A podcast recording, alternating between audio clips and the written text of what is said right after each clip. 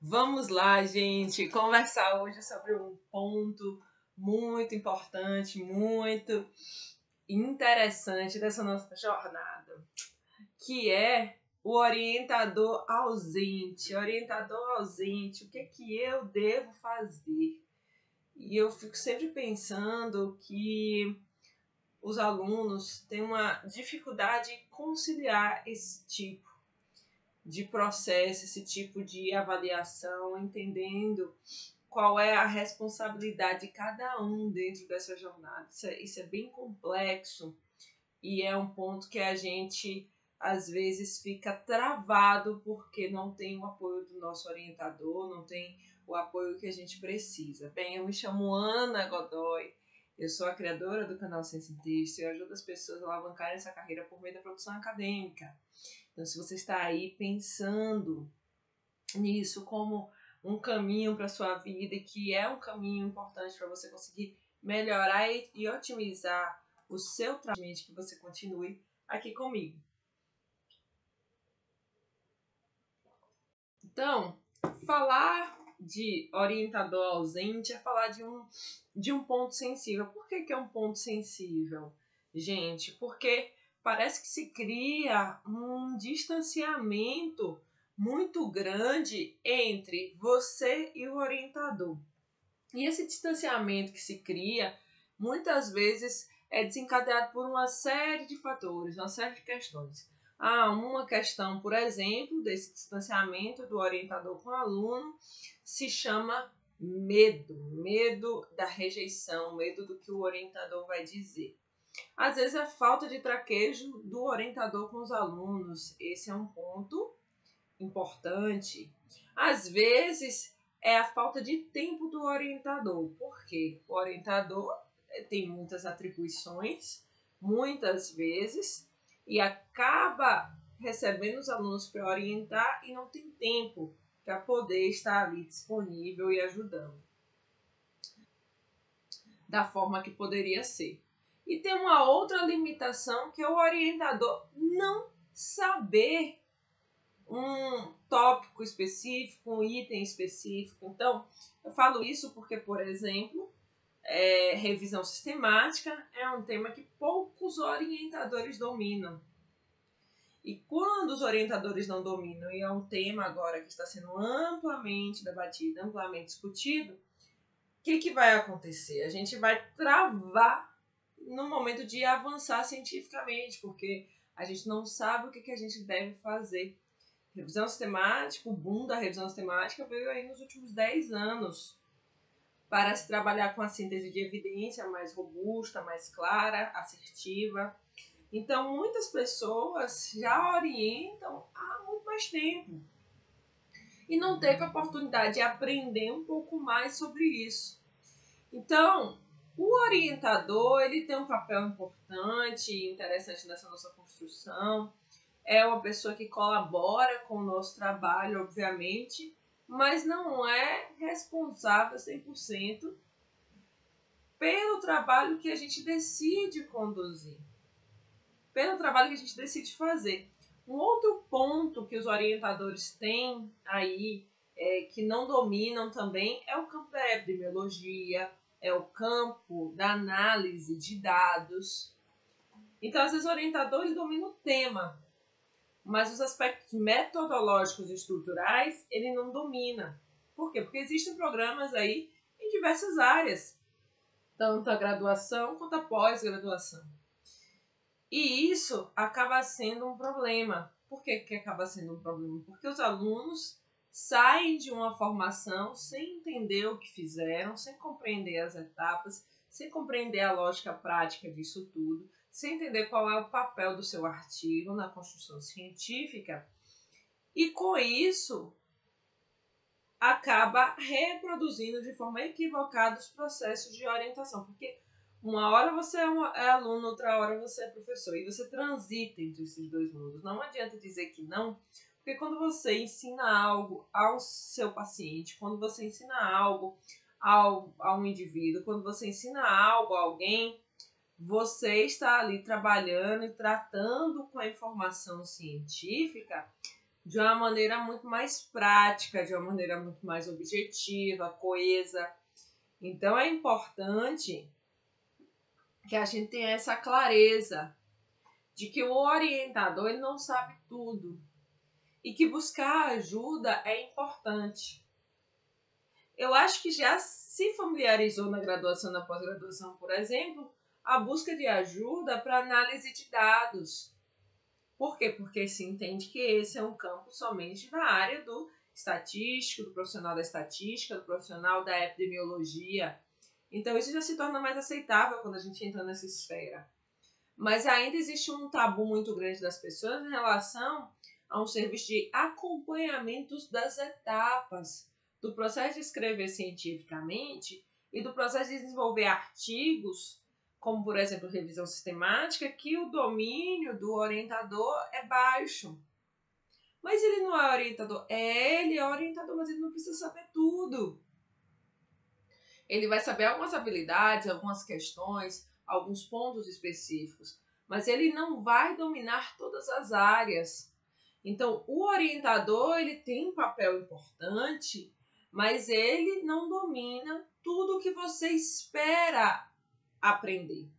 E é por isso que é este o momento de você buscar ajuda. Buscar ajuda de pessoas que possam te guiar, acompanhar, para que você entenda de maneira mais prática, entenda de maneira mais objetiva o que, que é necessário para o seu desenvolvimento acadêmico. E a gente precisa entender que o desenvolvimento acadêmico ele está dentro de que aspecto? Ele está dentro de que ponto? Do ponto das habilidades que você desenvolve. Outro dia eu estava conversando com uma amiga e ela, ela é consultora do Ministério da Saúde e ela me disse assim: Ô Ana, eu estou procurando uma pessoa para uma vaga aqui no Ministério que ela precisa dominar epidemiologia, ela precisa dominar estatística, ela precisa dominar revisão sistemática. Aí eu virei para essa minha amiga e falei assim: você tá querendo achar um potinho de ouro, ainda cheio de diamante cravado. Porque não é ensinado isso na graduação e na pós-graduação. E é exigido isso na evidência científica. Então, se a gente não consegue, por meio do nosso orientador e por meio da nossa pós-graduação e graduação, avançar para entender a ciência de forma mais prática, porque isso realmente é restrito a um grupo pequeno, você precisa buscar ajuda de pessoas que possam te guiar nessa jornada. Às vezes, às vezes o orientador só vai ler o seu trabalho final. E agora imagine quantas e quantas pessoas ele não já orientou na vida. Será que ele vai parar ali para orientar mais uma pessoa por causa de uma questão específica? Ou será que é você que tem que entender que a sua formação de pesquisador, depois de um determinado tempo, você anda sozinho? E aí você vai precisar fazer cursos. Você vai precisar ter independência. Tomar decisões nas ações que você quer praticar, que você quer aplicar. Então é importante e é interessante que você tenha clareza do que você está desenvolvendo. Quando a gente tem essa clareza do que a gente está desenvolvendo, do que a gente está fazendo, a gente consegue compreender de maneira muito mais prática aquilo que é necessário e para de responsabilizar o orientador pelo processo do, de aprendizado de técnicas, estratégias que nem ele mesmo domina. Que a gente acha que ele deveria saber, mas será que você sabe tudo? Eu não sei sobre um tema específico, uma área específica, eu não sei sobre diagnóstico médico, eu não estudei para isso. Eu sei sobre método científico, eu sei sobre epidemiologia, eu sei como você vai conduzir cientificamente o seu tema. Então a gente precisa ter clareza, às vezes, desse ponto no tempo. Precisa ter clareza, às vezes, de que vai ter essa dificuldade. Agora, o orientador ele também tem o seu papel de dizer para você que existe essa limitação. Ele tem o papel de dizer para você que você precisa buscar ajuda porque ele não vai conseguir te ajudar. Então, quando a gente está aí pensando cientificamente numa construção de informação com o orientador, a gente precisa dessa relação aberta. E às vezes a gente tem dificuldade. Ou então a gente está numa jornada que a gente quer ingressar no mestrado, quer ingressar no doutorado, quer ingressar em algum lugar e aí a gente não consegue fazer isso. Por quê? Porque a gente não tem esse passo a passo prático, esse guia de como a gente consegue perceber.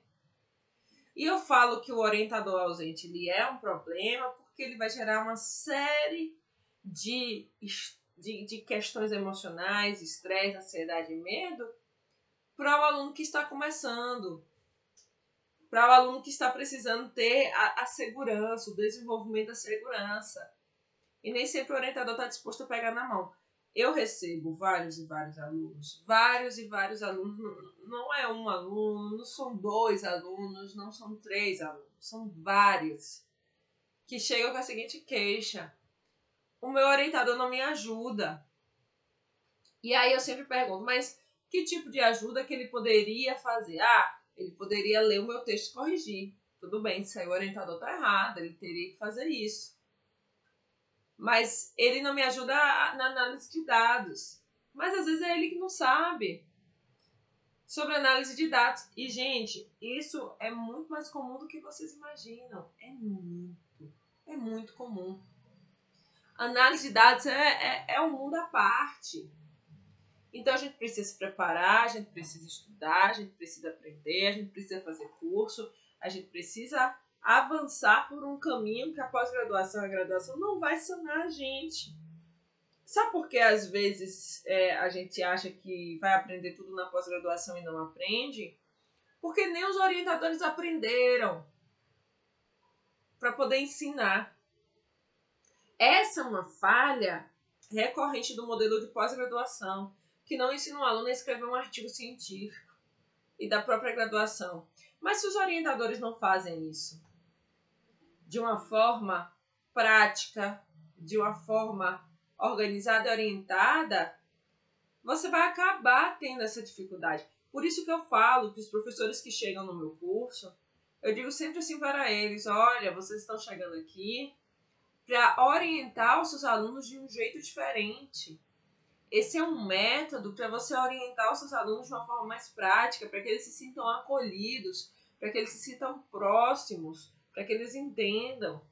Então não é um método que fica restrito à prática de quem vai escrever, mas de como você vai ensinar daqui para frente. Quando a gente está aí numa pós-graduação, numa graduação, a gente está entendendo que essa habilidade vai mudar a nossa forma de conduzir a nossa profissão a nossa forma de se pensar de maneira mais prática o que está posto ali.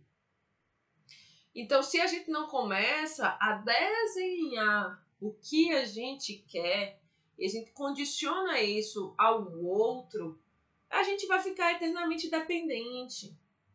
E o que eu quero lhe dizer isso é que muitas vezes o orientador ele não vai te dizer que o seu caminho vai ser um caminho para você ter autonomia e independência.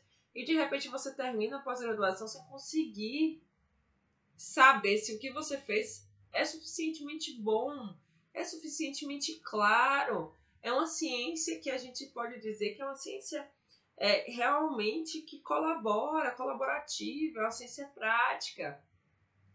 Então a gente começa a pensar esse nosso caminho. E aí vem as oportunidades, a, gente, a oportunidade da gente virar a chave desse processo. Da gente começar a construir qual é a nossa responsabilidade dentro da construção científica. Porque quando a gente não começa a construir qual é a nossa responsabilidade dentro da construção científica, a gente sempre vai ficar na posição de vítima e não de protagonista do que tem que fazer. Eu costumo sempre dizer assim: se você não vai lá e começa a executar as etapas, se você não vai lá e começa a fazer o que precisa ser feito, tem uma inércia sua dentro desse processo. Ah, mas eu não sei. Então aí você precisa buscar ajuda. Mas você precisa ter um movimento que se chama iniciativa. Se você não tem a iniciativa de ir lá resolver e fazer, você vai ficar travado. Você vai ficar parado no tempo. Por quê? A iniciativa é um movimento extremamente importante dessa construção. Quando a gente tem iniciativa para aprender o que é necessário, quando a gente tem compromisso com o que a gente quer, a gente vai além. A estatística não é um campo fácil, não é um campo simples. É um campo que a gente precisa de uma maturação daquela ideia. Então a gente precisa praticar. Às vezes a gente passa aí pela pós-graduação, assiste aquelas aulas gigantescas, muitas e muitas aulas, a gente assiste um conteúdo é, informativo, mas que não é prático.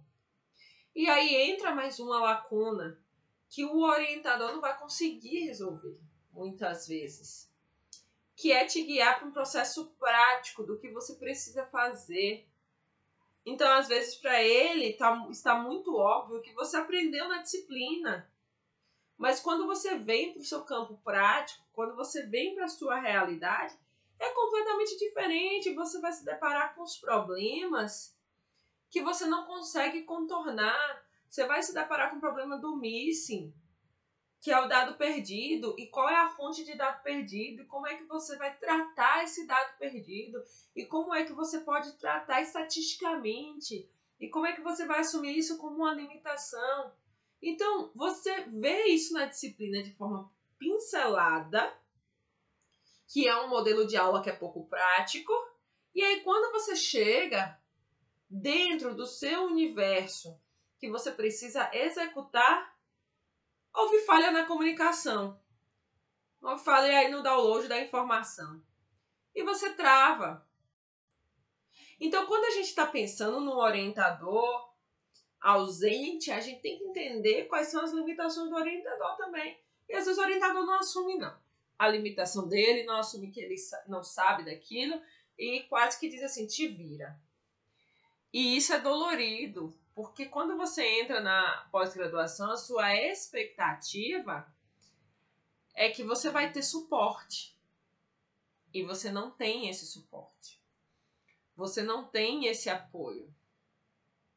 Então, por isso que é importante entender que os profissionais hoje especializados nas áreas direcionadas para o método científico vêm justamente para auxiliar na condução desse processo, que são as pessoas voltadas para as ciências aplicadas no contexto científico prático.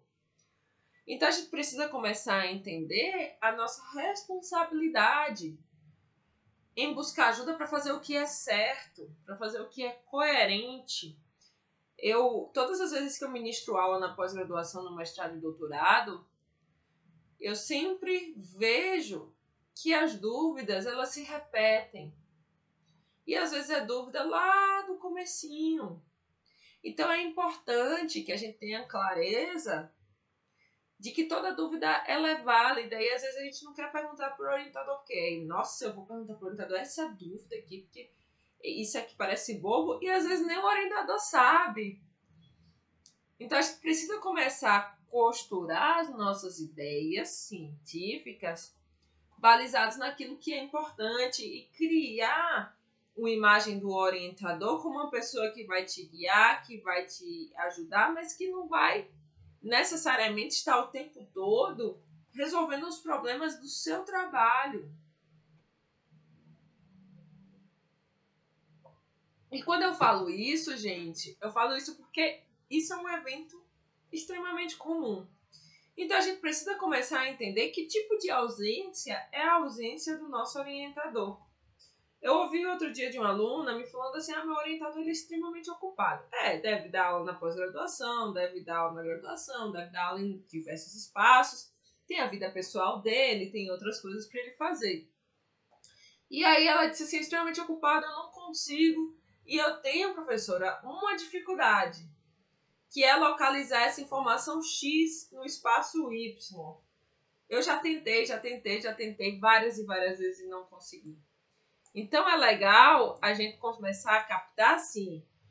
Se o orientador é ausente, deixa eu buscar justamente ajuda num ponto em que ele não consegue me ajudar.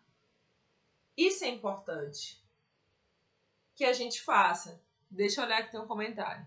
Está escrevendo a discussão da minha dissertação, a pesquisa qualitativa, estou tendo um, um, um entrave na escrita. Muitas, muitas dúvidas de fato. Pois é, muitas dúvidas de fato. Às vezes o orientador não tem construído na cabeça dele um guia, um guia prático. Um guia prático daquilo que precisa estar ali. E aí ele diz assim para você: constrói a sua discussão, que depois que você fizer, eu corrijo. Mas ele não te dá ali, o orientador às vezes pode não te dar um guia prático, você fica travado. Será que isso aqui está certo? Será que isso aqui está errado? Será que isso aqui tem a lógica? Por isso que a gente precisa pensar em um, em um momento, buscar a ajuda de pessoas que possam dizer, não, isso aqui tem lógica. A aplicabilidade que você precisa fazer é essa. Comece a costurar as ideias de maneira mais prática. Comece a pensar, por exemplo, na discussão do seu artigo como um momento de diálogo com o seu leitor. Pensa nessa discussão do seu artigo como uma conexão de ideias que precisa ter eixos principais. Ah, e quais são esses eixos que a gente precisa ter? Ah, você precisa ter ali uma síntese de informações, você precisa ter uma comparação com a literatura, não é apenas uma comparação com a literatura, entender a plausibilidade daquela sua pergunta de investigação para uma mudança de realidade, a aplicabilidade e o que, que gera de limitação e fortaleza. Então, agora, aqui, em menos de dois minutos, eu te falei um roteiro daquilo que você tem que tentar aplicar. Então, é por isso que, às vezes, essa sistematização de ideias não está muito clara até na cabeça do orientador. Imagina do orientando que está começando essa jornada. Então, se a gente se encontra nesse labirinto e a gente precisa sair do labirinto, buscar ajuda é importante. Reconhecer que a gente não consegue avançar também é importante. Mas também a gente entender assim, onde que nós estamos buscando ajuda para conseguir fazer isso. Outro dia eu recebi uma mensagem de uma pessoa falando assim: Nossa, eu não estou muito seguro do que eu fiz aqui nesse artigo. Aí eu respondi assim para a pessoa: E o que, que você precisa fazer? Precisa buscar ajuda, precisa desenvolver essa habilidade para ter mais segurança. Então, quando a gente escreve cientificamente, quando a gente aplica um conhecimento científico, a gente tem que começar a entender quais são os eixos específicos que a gente coloca dentro do artigo ou dentro do trabalho. E como, por exemplo, a gente começa a direcionar a nossa pergunta. Eu faço uma pergunta de investigação e às vezes tem um, um detalhezinho simples, que é a direção da pergunta. Às vezes, como eu localizo a evidência, como eu construo o meu método, quais são os elementos essenciais que eu preciso ter no método. Então, o orientador, às vezes e muitas vezes, não tem isso nem estruturado dentro da cabeça dele, do que, que ele precisa fazer. E aí a gente chega no momento nosso que é defender, que é concluir, que é encerrar ciclos, e a gente tá com essa dificuldade de compreender qual é a mensagem que a gente precisa passar, qual é a síntese de informação que a gente precisa mostrar. O leitor, ele quer saber qual é o seu resultado principal e qual é a contribuição que você traz. Então, quando você chega nesse momento de contribuição, quando você está dentro de um estudo, fazendo uma discussão, por exemplo, ele está na expectativa de entender assim: olha, pesquisador, autor, me conta quais foram as suas limitações, me conta quais foram as suas fortalezas. Então a gente precisa entender esse universo, porque quando a gente assume as limitações do nosso trabalho, a gente assume as, as fortalezas, a gente tem uma discussão coesa que se conecta de forma objetiva com o resultado e com o método, a gente consegue mostrar para o leitor que é essencialmente importante. E aí chega num ponto que se chama conclusão e ele vai entender, poxa, que legal, isso aqui tem sentido. Então, todas as vezes que eu falo de redação científica e de construção de ideias dentro do artigo científico, eu não posso esquecer do objetivo. Eu não posso esquecer de, de qual é o ponto principal de conexão. O que que eu quero entender? Eu quero responder ao meu objetivo. Se você lê o seu trabalho todo e você não responde o seu objetivo em todas as sessões do seu artigo, do seu trabalho, da sua dissertação, tem alguma coisa que está errada dentro dessa construção. Tem alguma coisa que não está coerente. Então, se, se eu vou trabalhar com compreensão, eu preciso saber se eu chego, se no meu método tem um caminho para compreensão, para obter a resposta. Se nos meus resultados eu tenho a resposta da compreensão. E se na discussão eu fiz uma discussão voltada para a compreensão, que não é somente comparação com a literatura. A gente acha que deve ter todo fazer comparação com a literatura na discussão e não é. A discussão você volta para um ponto específico que se chama você ver, olhar os seus resultados e a partir do que você vê nos seus resultados, mostrar o que que você tentou vencer ali de aspectos metodológicos, como limitações e fortalezas, para conseguir ter mais coesão, para você ter mais coerência dentro daquilo que você está fazendo. Então, às vezes, o orientador não tem isso construído na cabeça dele, mas ele publica muitos artigos. Outro dia eu recebi essa mensagem de uma, de uma aluna assim: professora, mas o meu orientador publica muitos artigos, ele é o bam, bam, bam, ele é a pessoa assim, ó, top. Ele pode publicar muitos artigos, mas necessariamente não significa que ele tenha coesão e coerência na construção das ideias, porque publicar um artigo científico hoje não é complexo. Agora, você publicar um artigo científico de qualidade, de com clareza de ideias, isso é difícil. É tanto que quando você manda um artigo para as revistas de alto fator de impacto, muitas e muitas vezes é rejeitado. Por que, que é rejeitado? Porque não tem esse ponto da clareza, da coerência. Então a gente precisa começar a entender que se o orientador ele não nos ajuda a ter esse caminho prático, a gente precisa começar a aplicar isso buscando ajuda, não tem problema nenhum. É um tabu muito grande hoje da pós-graduação e da graduação esse fato de ter que buscar ajuda externa. Parece que é um bicho de sete cabeças, parece que não pode fazer porque vai ser um crime e não é. E essa cultura já tem sido mudada dentro da própria pós-graduação. Hoje eu, eu vejo, foi interessante um, um, aluno da minha primeira turma que ele falou assim: Mas professora, olha, eu comprei é, é, o curso, né? Fiz parte do curso, do, do, do, do outro curso que eu faço. E aí ele falou assim, mas foi tudo escondido da minha orientadora, ela, ela não, não soube não. Aí depois que eu fiz todo o artigo, mostrei pra ela, ela disse assim, nossa, seu artigo está excelente, ficou sensacional. Aí eu contei pra ela. Aí ela parou e falou assim, por que, que você não me disse? ele falou assim, ah, professor, porque eu fiquei com medo da rejeição, fiquei com medo que você ia dizer. Então, hoje já existe uma mudança de cultura na pós-graduação do entendimento dessa reformulação de ideias, do que, que a gente pode fazer, do que, que a gente pode melhorar, de, de que forma a gente pode aplicar, porque as técnicas de redação científica, essas técnicas, elas vão mudando com o tempo. E o orientador não consegue acompanhar. Antigamente, o que, que era um boom? Um boom era você escrever um capítulo de livro era você fazer esse capítulo de livro, era sensacional. Antigamente era fazer aquela dissertação extensa, com muitas informações, a tese extensa, o trabalho de pós-doutorado extenso. E hoje é o quê? É você produzir um artigo científico, costurando as suas ideias de conexão de análise de dados, com discussão, com a interpretação daquilo que você precisa.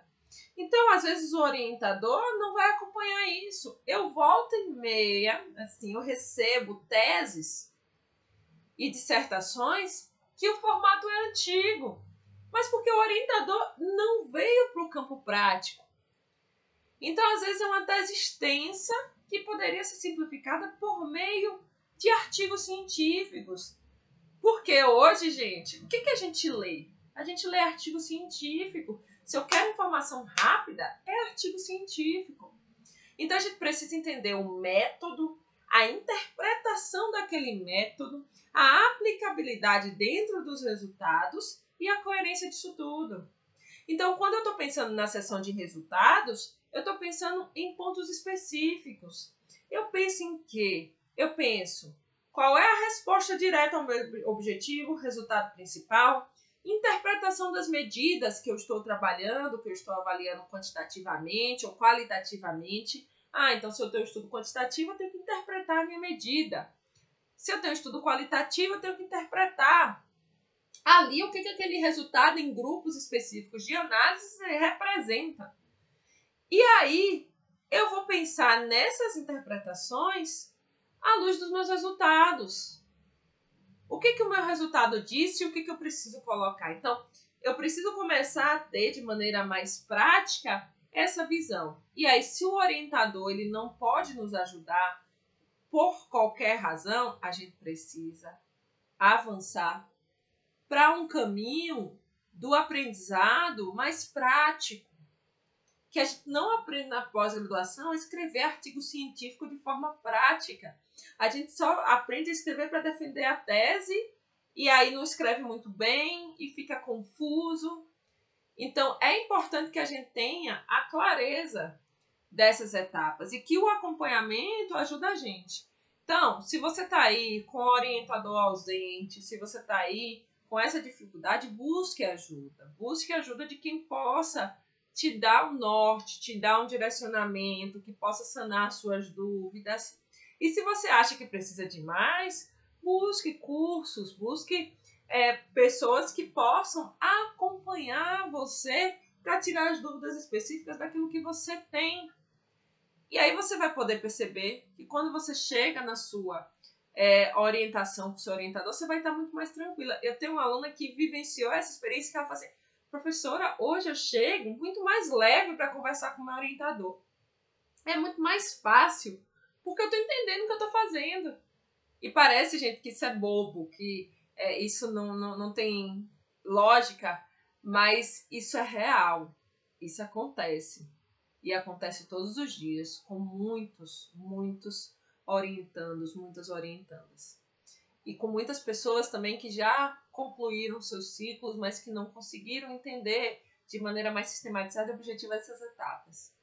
Eu convido vocês a se inscreverem no meu evento 100% gratuito online, que vai acontecer Semana da Sobrevivência do Projeto à Publicação. Ou seja, quando a gente sai lá do projeto e chega à publicação do artigo científico. O link está na bio do Instagram, é, está no site de Ciência em Texto, www.cienciaemtexto.com.br. Faça sua inscrição, participe do evento, vai ser muito bacana. Serão cinco aulas voltadas totalmente para a redação do artigo científico. Eu vou falar sobre revisão sistemática, vou falar sobre análise de dados. Então, assistam cada aula, a gente vai ter momento de tirar dúvidas. Eu vou estar aqui intensamente com vocês é, nessa próxima semana. Já é segunda-feira, eu estou ansiosa porque preparei tudo com muito carinho. Então, quem ainda não fez inscrição, corre, se inscreva, participe, que eu vou estar lá juntinho com vocês para atender a demanda de vocês nesse momento de escrever cientificamente e responder as dúvidas daquilo que vocês precisam.